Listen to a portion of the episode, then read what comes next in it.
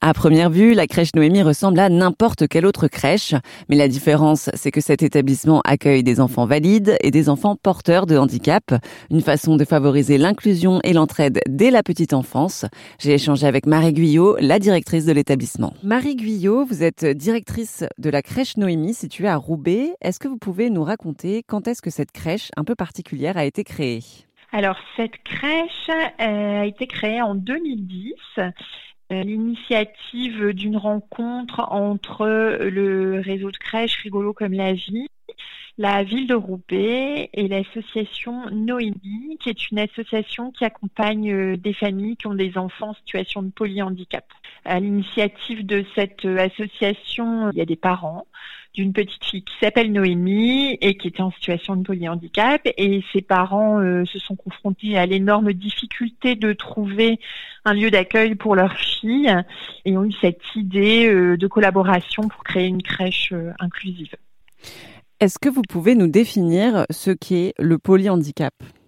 Alors, le, polyhandicap, c'est l'association euh, d'un handicap moteur qui, qui est aussi accompagné d'un handicap euh, intellectuel, mais j'aime pas mettre ce mot-là.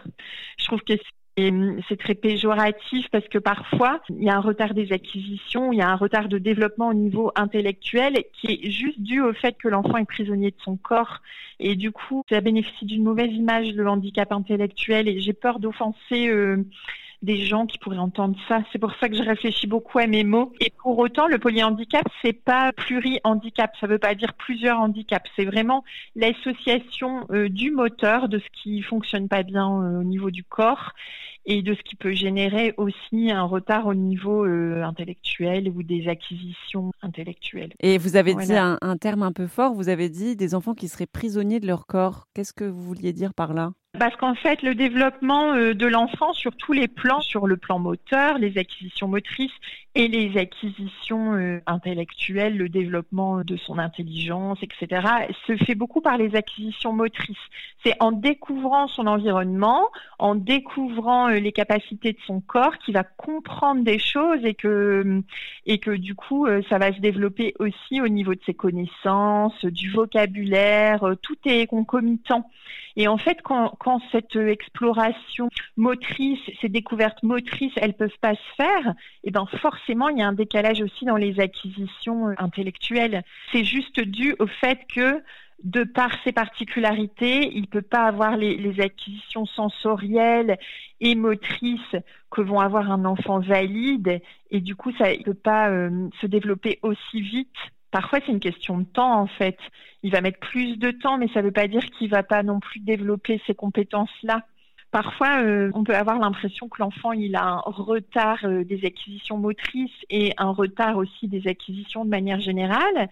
Et puis en fait, en grandissant et en progressant sur certaines choses, eh ben on va se rendre compte que c'était juste un décalage dans le temps et qui va rattraper ou pas, hein, parce que finalement, peu importe, rien n'est vraiment figé. Et donc, euh, forcément, s'ils sont très limités dans leur euh, possibilité de se déplacer, etc., ils vont pas faire les, les, découvertes au même rythme que les autres enfants, surtout si on n'adapte pas notre environnement et ce qu'on leur propose.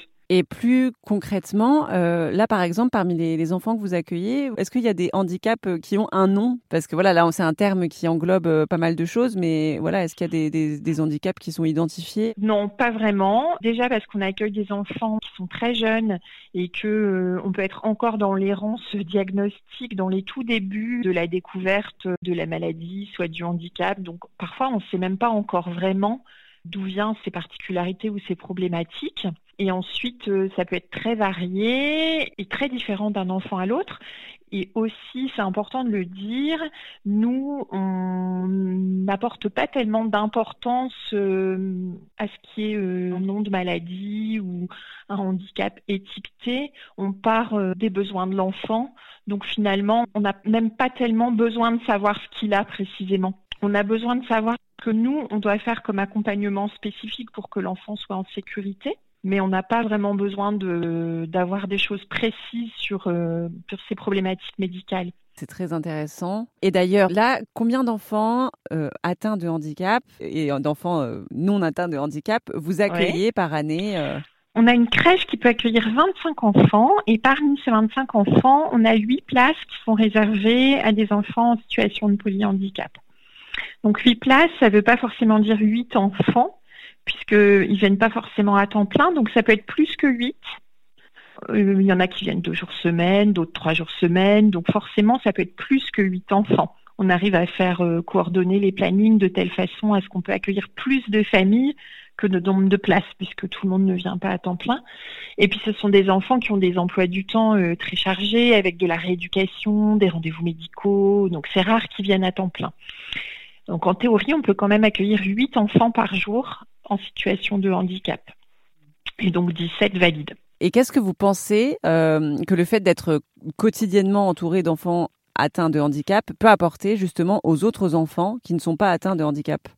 Je pense que euh, à la crèche, euh, vu leur jeune âge, ils n'ont pas du tout de sujet handicap. Les enfants, pour eux, vraiment, ils ne perçoivent pas du tout de différence.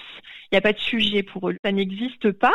Par contre, ils vont pouvoir percevoir des petites particularités. Des copains qui, par exemple, ne pourront pas prendre un repas à table avec eux, mais seront nourris euh, par une sonde. Je prends un exemple. Hein. Et du coup, les plus grands, ceux qui sont verbales, ils vont nous poser des questions. Mais sinon, je pense que du coup, comme ça fait partie de leur quotidien très jeune, ça leur euh, montre qu'on peut avoir une expérience de sociabilisation et une expérience collective tous ensemble avec nos particularités sans que ça pose souci.